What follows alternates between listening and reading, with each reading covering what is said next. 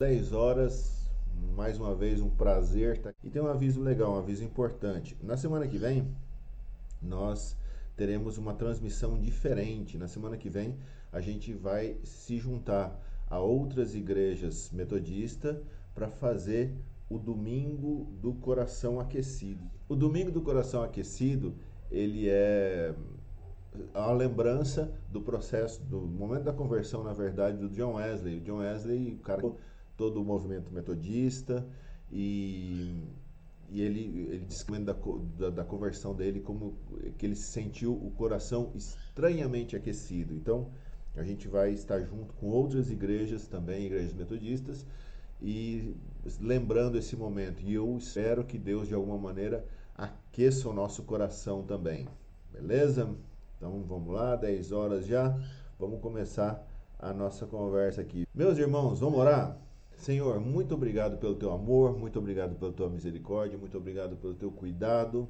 Muito obrigado porque nós estamos com o Senhor e o Senhor está conosco, Pai. Nós quero dizer que nós te amamos e que o Senhor é muito bom. Eu oro em nome de Jesus que a gente seja capaz de perceber e detectar o teu movimento. E conforme o Senhor se move, que a gente tenha coragem de se mover junto com você, para a tua glória, em nome de Jesus. Amém, amém, amém. Muito bem. Então hoje eu quero falar exatamente sobre isso, sobre o fato de que Deus ele é esse ser em constante movimento. E se a gente diz que quer seguir Jesus, que deseja seguir a Jesus, uma coisa boa é você sapato confortável, porque o cristianismo ele vai te movimentar. Talvez ele vai te levar a lugares onde naturalmente você não iria antes. Talvez ele vai te fazer correr de lugares aonde você vive. Pensa comigo, se você fosse um ator, o que, que você escolheria? Ser o ator principal de uma montagem pequena, de uma montagem local, de uma montagem, vamos dizer, medíocre, que vai ser vista por poucas pessoas, mas você ia ser estrela ou você escolheria ter participação, uma ponta em uma obra-prima artística, um filme uma, que vai ser visto por milhões de pessoas, que vai ganhar o ser visto no mundo todo, que vai ser lembrado, o filme vai ser lembrado como uma obra-prima, mas você pessoalmente fez parte desse projeto, não vai ser lembrado como indivíduo. Na verdade, se você você precisa fazer essa escolha, né? Você escolhe, escolher ou trocar o projeto pequeno pelo grande, a diferença é o quanto você vai ser lembrado desses projetos. E essa reflexão é importante na nossa caminhada espiritual, porque muita gente vive essa vida, esse momento que nós vivemos, tentando ser estrela de um espetáculo pequeno demais que pouca gente vai ver. Ou a gente pode escolher participação microscópica na maior obra de arte que a história da humanidade já viu, que é a história que Deus deseja. Essa história é maior, ela é melhor do que qualquer história que nós podemos ser estrela. Essa, essa, essa, escolha, essa escolha, ela é necessária. Ou você vai brilhar em uma obra medíocre, criada e dirigida por você mesmo, ou vai ser um pequeno figurante na grande obra de arte, idealizada, escrita, dirigida pela mente mais e criativa do universo que é Deus. E a história de Deus, ela é impressionante. A história dele, além de ser melhor do que qualquer história que nós podemos criar, ela é muito mais antiga do que a nossa. A história de Deus, ela começa em um momento que a nossa mente não consegue nem entender, meus amigos. A história de Deus começa em um momento que a Bíblia diz que é antes da fundação do mundo. E isso é uma realidade diferente para nós. A nossa expectativa é viver uma determinada experiência nessa, uma determinada existência nessa vida e depois experimentar a morte. Não importa a fé que você tenha, não importa a religião que você siga, essa expectativa ela é universal. Agora Deus não. Deus, ele conhece a eternidade desde a eternidade. Ele tem sido sempre eterno. Ele é. E, e, e a nossa mente tem dificuldade de, de entender o, a grandeza dessa afirmação. Ele é. E aí nós aceitamos, precisamos aceitar o fato de que ele é o Criador e eu sou a criatura. E eu não vou entender tudo. Isso faz parte desse processo de participar da história dele e não da minha história. Eu confio, eu aceito a forma que a minha parte dessa história vai acontecer. Teve um, determin, um determinado momento de idade que Deus ele olhou para o que a gente entende como nossa galáxia, o nosso mundo, e isso era um amontoado de nada. E aí Deus se move, Deus faz alguma coisa, ele se move, ele vai, ele disse: haja luz e houve luz. Você, a gente pode dizer: haja almoço, mas não há almoço. Eu posso dizer: haja dinheiro na minha conta, mas não há dinheiro na minha conta. E isso deixa claro que a minha capacidade de criar, que a minha capacidade de dirigir as histórias, inclusive a minha história, ela é extremamente limitada. Isso é para você também. Mas demonstra a capacidade incrível, maravilhosamente infinita de Deus. E ele continua dizendo: haja terra, haja água. E, e, e o texto ele é montado de uma, como um poema uma manifestação artística. Na verdade, tem estudiosos que dizem que aquele, aquela parte do texto ela poderia ser cantada na língua original. E ele vai, Deus vai cantando as coisas à existência e elas passam a existir a partir do nada. E ele faz, ele faz os animais e tudo que existe é a principal criação dele, o ser humano. E ele olha para o homem e ele faz a mulher, porque ele disse: ah, não é bom que o homem esteja só. E ele faz a mulher ajudadora do homem, significa que o homem não consegue fazer nada sozinho. Nós precisamos de ajuda. Vocês, homens, homens, homens, precisamos admitir que precisamos de ajuda. Nós precisamos de ajuda. E as nossas mulheres, graças a Deus por elas, podem ser essa ajuda. E Deus termina esse processo de criação e ele se move novamente. E ele deixa claro para o homem que ele criou, para a mulher que ele criou, nós somos diferentes. Eu sou o criador e vocês são a criatura. Eu fiz esse mundo e eu dou ele de presente para vocês. Dominem sobre ele. Unam-se, procriem, comem, comam de tudo que vocês quiserem, exceto de um fruto. Eu sei o que vocês gostam, comam bem, comam tudo, se amem à vontade. E aí a próxima cena é a mulher numa corrida tipo 100 metros rasos, Usain Bolt até a árvore. E ela é aquela única árvore que ela não deveria comer.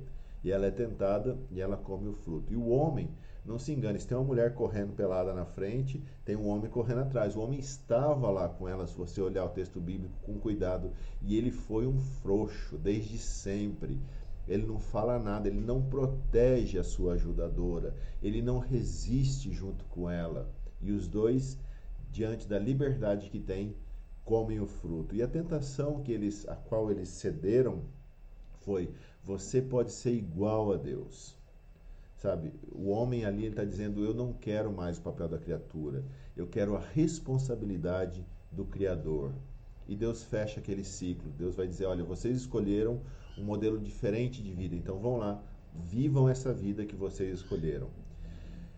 E aí começa a ficar claro o único vício de Deus. Deus é viciado, dedicado até o último momento a amar aquilo que ele criou. E ele começa imediatamente a demonstrar muito amor por aqueles que ele criou, mas ele é um Deus em movimento e, e por quê? E desde o início ele nos dá liberdade. E por causa dessa liberdade, se você lê a Bíblia já no capítulo 6 do livro de Gênesis, que é o primeiro livro da Bíblia, o texto diz o seguinte, que todos os pensamentos de todas as pessoas eram maus o tempo todo.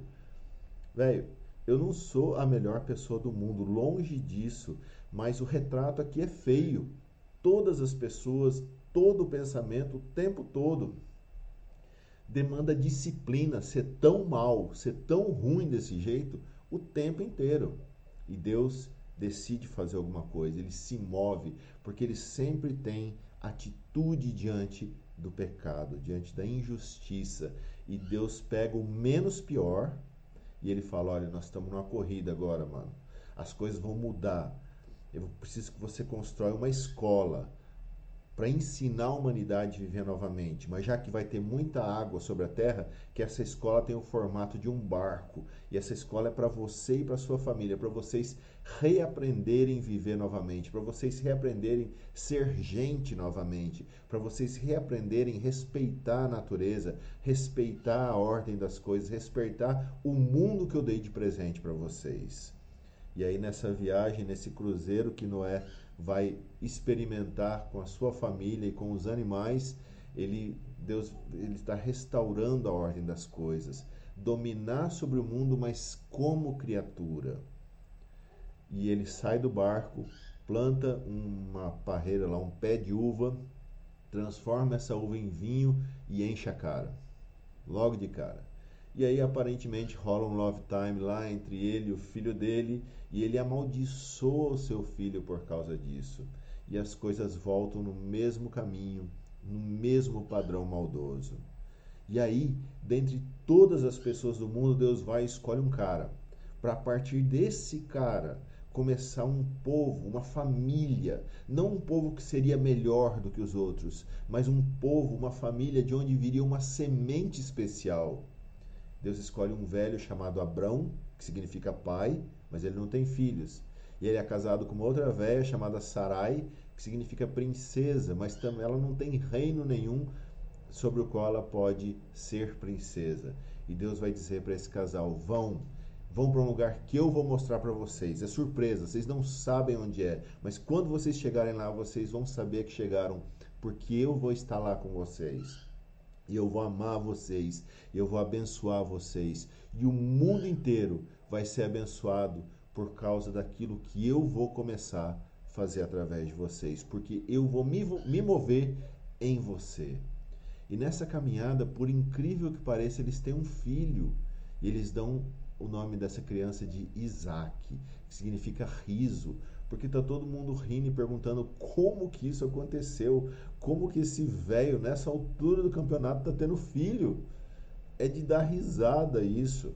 E o tempo passa e eles e ele Isaac ele tem ah, filhos dois gêmeos. Um se chama Jacó que significa mentiroso enganador e o outro que se chama Esaú que significa peludo. Então você aí Deise está procurando nome para o filho. Boas dicas e Deus vai caminhando com esse malandro chamado Jacó e ele se move na vida desse cara porque Deus se move na vida de quem ele quer se mover e quando esse malandro reconhece quem é Deus e quem ele é diante de Deus, as coisas se alinham de uma maneira diferente na vida dele. E Jacó se torna aquele que luta contra os poderosos e prevalece. Mas a família dele era complicadíssima. Ele teve quatro esposas, doze filhos, uma nação vem dele. E uma família extremamente confusa. Sabe, grande família, naquele naipe lá. E Deus demonstra muita paciência. E Deus vai caminhando com eles. Até que o décimo primeiro filho dele, chamado José, ele é um cara gente fina, mas é cagueta. Eu não canso de me lembrar isso. José era um camarada cagueta. Ele, ele entregava X9, entregava os irmãos que estavam pisando na bola. Os irmãos ficam tão chateados com ele que vendem ele para o Egito. E aí, por incrível que pareça, ele começa a ter sucesso. Mas depois ele é preso sob uma acusação errada de estupro. Ele era inocente. E naquele momento que parecia que ele ia apodrecer na prisão, de repente ele está diante de Faraó, o homem mais poderoso da antiguidade. E aí nós vemos Deus se movendo novamente. E através da boca desse prisioneiro, do último, da último degrau da sociedade, naquele momento, ele muda todo o processo agrícola, todo o processo logístico da nação e José vira governador sobre o Egito. E aí José traz os seus irmãos para morar no Egito. Acho que é o primeiro caso de nepotismo que está registrado aí. E eles eram um grupo só de 70, mas Deus está se movendo constantemente, metodicamente, bem devagar, estabelecendo um povo que tem um propósito maior. Novamente, não é que o, o povo era melhor, mas havia um movimento específico da parte de Deus para aquela família, que eles seriam um reino e Deus seria o seu rei. um modelo que poderia ser reproduzido não só para as nações, mas especialmente na vida da gente. Um, nós somos um reino e Deus é o nosso rei. E Deus está em movimento. E Ele não para de oferecer oportunidades repetidamente, oportunidades e oportunidades para as pessoas que foram criadas por Ele, que elas livremente escolham se submeter ao seu domínio, ao seu poder, ao seu reino. E Ele é diferente de nós. Ele não cansa, ele não para, ele não descansa. E José morre. Mas o povo continua se multiplicando até centenas de milhares no Egito. E aí chega um determinado ponto, quando outro faraó que não tinha conhecido José, ele está no poder.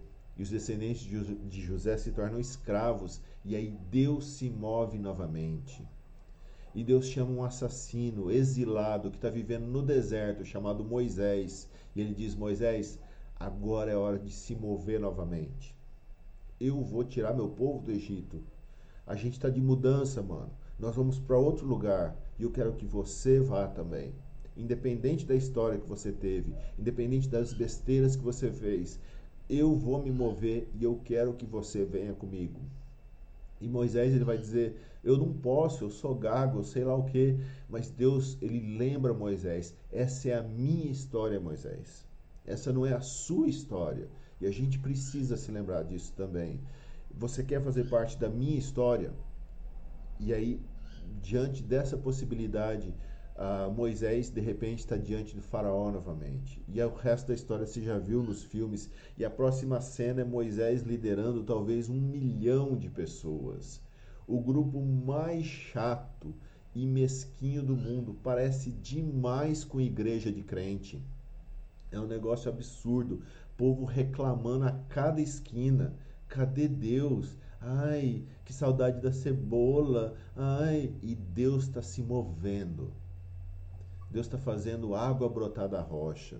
Deus está criando revoadas de, de pássaros, de codornizes para eles terem carne para comer. Deus está fazendo literalmente chover pão do céu. E dentro desse contexto, Deus oferece limites de proteção, de ensino para essas pessoas, para esse povo que nós chamamos de dez mandamentos. E eles começam e Deus começa a esclarecer para esse povo como que é a vida daqueles que escolhem se submeter ao domínio de Deus, daqueles que escolhem viver sob o domínio desse reino, onde Deus é o rei. E Deus se move e Moisés morre.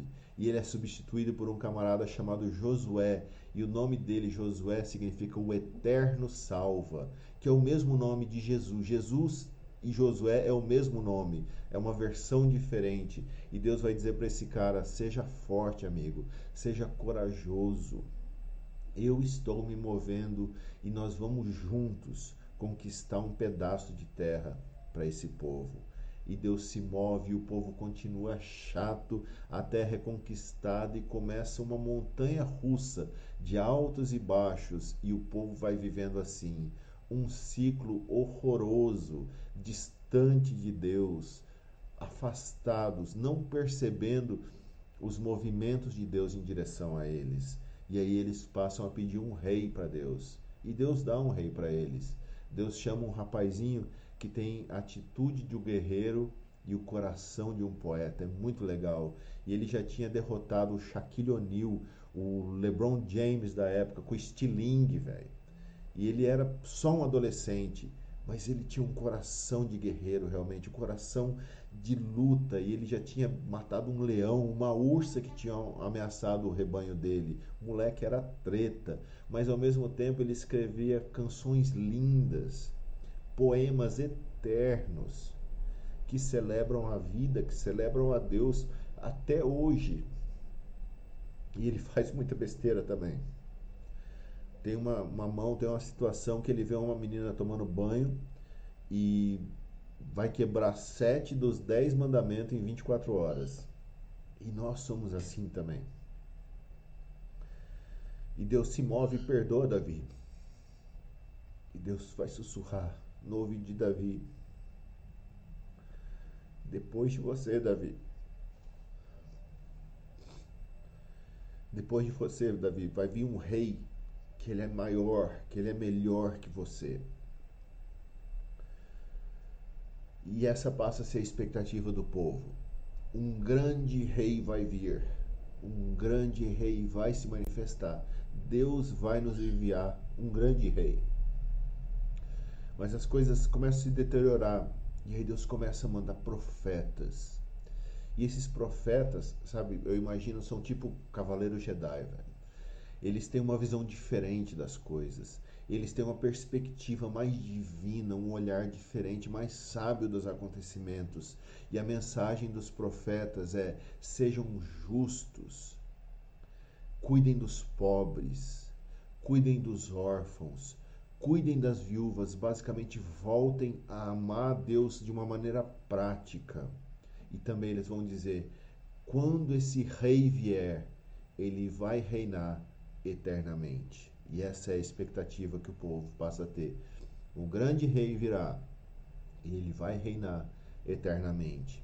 Mas parece que de repente as coisas mudam de ritmo e nós temos um silêncio para nós de 400 anos.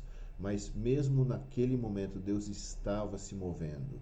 Mas para nós é tipo aquele momento, sabe? Todo grande filme de batalha, todo grande filme de guerra, ele tem uma última batalha. Mas sempre antes da última batalha tem um momento de paz, um momento de respirar, um momento antes das coisas se definirem definitivamente. E para nós, na história de Deus, esse período de respirar demorou 400 anos, até que um dia um camarada loucaço, desvairado, vestido de pele de camelo, começa a gritar no meio do nada para ninguém, no meio do deserto. E ele vai gritar: arrependam-se, porque o reino de Deus está próximo. E a galera começa a chamar ele de João o Batizador. E, ele, e a mensagem dele, a qualquer momento, uma coisa sem precedente vai acontecer. Essa geração vai ver Deus se movendo como nunca antes. Ele está se movendo. Vocês precisam se preparar para não perder de vista o mover, o movimento de Deus. E mesmo antes de ter igreja batista, ele batizava, porque ele era, mano, pensa num cara radical, um cara estranho, eu imagino ele com um zóio de louco, radical no limite, vencedor do Largados e Pelados versão palestina. Os pais dele tinham feito um voto de que ele não poderia cortar o cabelo, um voto de uh, Nazireu se chama. E aí ele vai pregar no deserto e se você não corta o cabelo e vai morar no deserto, é dreadlock, amigo, não tem outra coisa. E eu fico imaginando ele pregando de dentro do, do, do Jordão, ah, com aquele dread flutuando na água, e ele era esse pregador itinerante. E, e quando você vai pregar no deserto, nos primeiros dias é só você e o deserto. E aí ele pregava dessa maneira. Sabe, tipo aqueles caras que pregam na Praça da Sé? Mas as pessoas vinham ouvir e as pessoas começaram a mudar, elas começaram a se arrepender. De dentro do Jordão ele pregava, né, sei lá, tripa de gafanhoto no meio dos dentes, aquela coisa. Arrependam-se, o reino de Deus está próximo. E eles perguntavam: é esse o cara? Ele é um profeta? Ele é, é ele o Messias? E a mensagem dele: não, eu sou a voz daquele que clama no deserto eu vim preparar o caminho para a chegada do Salvador. E ele diz: Eu não sou. Ele, aliás, ele diz: Eu sou a voz do que clama. Ele não era a voz, ele estava dando voz a alguém que estava clamando no deserto. Deus estava clamando no deserto. E João só estava vocalizando o que Deus estava dizendo no deserto. Eu acho muito curioso isso, que Deus não estava falando no templo. Deus estava falando no deserto, num lugar inesperado, onde as pessoas realmente podiam parar para ouvir, porque no templo ele não estava mais sendo ouvido. E eu fico pensando que talvez hoje em dia a gente precisa ir clamar no deserto, porque eu não sei mais o quanto Deus está nos templos. Quando eu vejo tanta hipocrisia, tanta politicagem acontecendo dentro da igreja. Eu acho que Deus deseja se mover através de nós e falar no deserto, porque a gente precisa dar voz para Deus o Deus que talvez não está conseguindo espaço para falar mais dentro do templo, a gente precisa dizer, precisa dar voz a Deus, talvez nos lugares desertos. E as pessoas perguntavam para ele: como que é, como que eu sei que o reino chegou em mim? Como que eu vivo esse negócio do reino? E a mensagem de João era: arrependa-se. Mas era um arrependa-se de maneira muito prática, não era vai chorar arrependido no canto. Era, você tem duas roupas, você não precisa de duas, dê uma para um pobre, dê uma para alguém que precisa, que não tem nenhuma. E vários princípios que João ah, dá ali, demonstrando arrependimento, são coisas extremamente práticas. Não tem nada errado você ter dois, a menos que essa coisa seja mais importante para você do que o reino, do que o domínio de Deus que está para se manifestar. E os coletores de impostos, eles seguiam João e depois eles vão seguir Jesus também. Esses caras, imagina o cruzamento da máfia, família Soprano, meu amigo Chuchu me incentivou a assistir essa série e eu tô amando, mas é os caras são tranqueira, máfia total, família imagina cruzar família Soprano com Snoop Dogg, crime organizado. Eles deveriam cobrar 500 e cobravam 5 mil. E aí eles chegaram para João e falaram: Olha, eu quero mudar, o que eu faço? Seja honesto, cobra o correto, para de roubar. E para os soldados que vinham perguntar para João e para nós o que, que significa se arrepender, ele, a resposta de João basicamente foi: sai da milícia, para de extorquir, seja honesto, seja prático. E era essa igreja que João estava plantando. Aqueles que acreditavam na mensagem de João e foram batizados, um belo dia estavam lá junto com ele na beira do Jordão e eles veem uma cena que vai entrar eternamente para a história. João olha para um rapazinho que está chegando, para um cara que está chegando e vai dizer: Olha, esse é o Cordeiro de Deus que tira o pecado do mundo. Essas pessoas olham para aquele cara que está chegando a respeito de quem João falou e falam: Para, velho esse cara veio de Nazaré. Quem vem de Nazaré é caipira. Olha o jeito que quem vem de Nazaré fala. Ele é carpinteiro, ele fez os móveis da casa da minha avó. Mas Jesus ele é batizado. E do céu, publicamente, aquela mesma voz que falou com Abraão, com Jacó, com José, com Davi, a mesma voz que sussurrou no ouvido de todos os profetas, Agora ela vai dizer publicamente para quem quiser ouvir: Esse é o meu filho amado.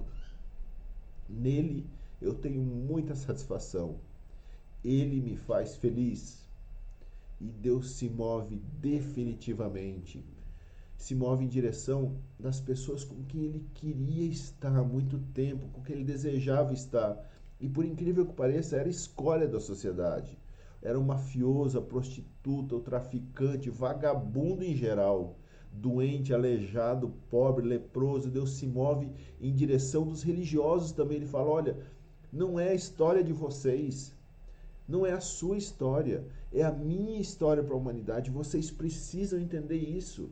Vocês precisam parar de tentar escrever a minha história, porque a minha história quem escreve sou eu.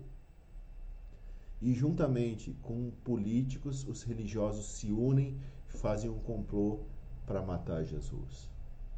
Agora, esse que foi o grande mover de Deus está morto. E aparentemente a história vai acabar numa caverna. O Filho de Deus está morto. Que ele não se mexe por dois dias. Mas na manhã do terceiro dia, Deus, o Pai, o Rei do universo, ele se move novamente. E nesse mover, ele ressuscita o seu filho. E ele vai reagrupar os discípulos que ainda não se mataram, faz um treinamento relâmpago com eles e ele vai dar uma última ordem. Agora vocês vão. Agora vocês se movem. Agora vocês vão levar uma notícia de esperança. Vocês vão ensinar as pessoas como viverem diferente. Vocês vão anunciar que o reino de Deus chegou. E como prova de mudança, batizem essas pessoas, batizem aqueles que quiserem viver de acordo com os princípios do reino, o meu reino, não o reino de vocês, não a organização de vocês, mas o meu reino, porque eu não vou mais a lugar nenhum. porque agora eu vou habitar no seu coração, para que onde você for, eu também vá. Aonde você estiver, eu também esteja. Só espera mais um pouquinho, um movimento final da minha parte. Vocês vão saber exatamente aonde ir. Fiquem em Jerusalém. Até que eles ficaram em Jerusalém. Até que um dia o Espírito de Deus se move entre eles. E eles pregam publicamente. 3 mil pessoas se convertem. Sabe, é, a gente acha esse número maravilhoso. Mas a gente não, não se sensibiliza mais com 15 mil mortos. Nós precisamos deixar Deus se mover no nosso coração. A gente acha lindo 3 mil se convertendo. Mas a gente não se importa mais de 15 mil morrendo. A gente precisa pensar sobre isso. E depois que todos esses se convertem, começa uma descida. Sabe, o carrinho da montanha russa que vai subindo devagar, devagar, devagar. E ele chega no topo e a hora que ele desce, nada mais segura aquele movimento. A conquista definitiva já aconteceu. E Deus continua metodicamente convidando pessoas, convidando a nós, que a gente se junte a esse reino. E aparece Paulo nessa história de Deus, e ele, que era o matador de cristão, se torna um grande pregador até os confins do mundo conhecido. E a Bíblia para de ser escrita. Mas a história não para de ser contada. Agora, Deus se move através do sangue dos primeiros mártires sendo derramado e a mensagem se espalha como fogo fora de controle e atinge todas as pessoas na Europa, na África, no Oriente Médio, na Ásia. Pessoas são transformadas, se tornam transformadores. São Patrick na Irlanda, Assis, filho de família rica, vai trabalhar, Francisco de Assis, filho de família rica, vai trabalhar com leprosos. E mesmo na Idade Média, Deus está se movendo especialmente nas igrejas do Oriente, do Norte da África, mantendo a verdade acesa. E quando a igreja se torna assim embaraçosamente corrupta, um monge chamado Martinho cola perguntas e afirmações na porta de uma igreja na Alemanha, e Deus está se movendo novamente. Apesar de nós, ele está constantemente indo e um reino está sendo construído um reino que se importa com pessoas que sofrem. Nós vemos isso no movimento de Deus através da vida da Madre Teresa, um, movi um, um movimento de um Deus que quer que a gente veja todas as pessoas como iguais. E nós vemos isso através do movimento de Deus na vida de Martin Luther King. E Deus se move e, e, leva pessoas a evangelizar, a alcançar os hippies nos anos 70 e ninguém acreditava que isso era possível. E Deus está se movendo. E a mensagem chega até você, que possivelmente é o mais difícil de toda essa história. Ninguém acreditava. E Deus está se movendo. E a mensagem chega em todo lugar, os confins do mundo. Diadema. Provavelmente, eu e você, a gente nunca vai ser famoso por causa disso. Mas a gente pode ser coadjuvante na maior história já contada para a humanidade. Não é a minha história, não é a sua história, é a história de Deus. Um Deus que ama obstinadamente e se move em direção àqueles que ele ama. E daqui a alguns anos as pessoas elas vão contar como Deus se moveu durante a pandemia. Como que Deus se moveu durante a pandemia? O que, que nós estamos fazendo hoje que será lembrado como mover de Deus ou não? Faz sentido essa pergunta? Daqui a alguns anos as pessoas vão dizer, pode ser que as pessoas digam, olha, Deus se moveu grandemente através de uma comunidade, através de um grupo de pessoas que tiveram o coração quebrantado por ele, o coração aquecido por ele e cuidaram e ofereceram misericórdia e ofereceram amor. Ou não? Como que Deus está se movendo através da sua vida hoje? Eu espero que o mover de Deus em você hoje te ajude a resistir à indiferença, te ajude a ajudar os que perderam o emprego, os que perderam a esperança. consolando aqueles que perderam seus amados, pessoas próximas, familiares, como Deus vai se mover através de você essa semana. O importante, meus amigos, é que ele já disse como que essa história termina. Porque ele vai continuar se movendo de alguma maneira, ele vai encontrar um caminho de se mover e que esse caminho hoje seja a minha e a sua vida. E nós sabemos como que vai terminar a história. Sabe como que essa história termina? Em Apocalipse 22 diz o seguinte: que o trono de Deus e o Cordeiro estará na cidade, e os seus servos o servirão. Eles verão a sua face, e o seu nome estará em suas testas. Não haverá mais noite, e eles não precisarão de luz da candeia, e nem da luz do sol, pois o Senhor Deus os iluminará, e eles reinarão para todo sempre. O nosso papel é reconhecer Ele como Criador, autor de uma história maior do que a nossa própria história. E nós agradecemos, somos gratos por poder participar dessa história, que é a história dele. Ah, vamos orar? Senhor, muito obrigado pelo teu amor, muito obrigado pela tua história, muito obrigado pelo teu cuidado, muito obrigado porque o Senhor escolheu se mover e o Senhor sempre vai se mover. E eu oro, Deus, muito obrigado pelo privilégio do convite que a gente recebe hoje de se mover, de caminhar com você. E eu oro que a gente tenha coragem para aceitar esse convite, de nos movermos com o Senhor na direção que o Senhor deseja, porque é a tua história, é o teu reino, e nós pedimos: venha o teu reino sobre esse mundo. Em nome de Jesus. Amém. E amém. Meus amigos, Deus abençoe vocês. Não esqueçam, na quarta-feira, aqui no, no Facebook, aqui no Facebook eu vou fazer às nove e meia o estudo de Marcos, capítulo 2. Tem as outras atividades da igreja também. Deus abençoe vocês. Tenham uma ótima semana. Que o amor de Deus enche o seu coração, as consolações do Espírito Santo venham sobre vocês a graça, o amor, o perdão de Jesus Cristo sobre os nossos corações. Deus abençoe vocês. Um abraço. Até mais.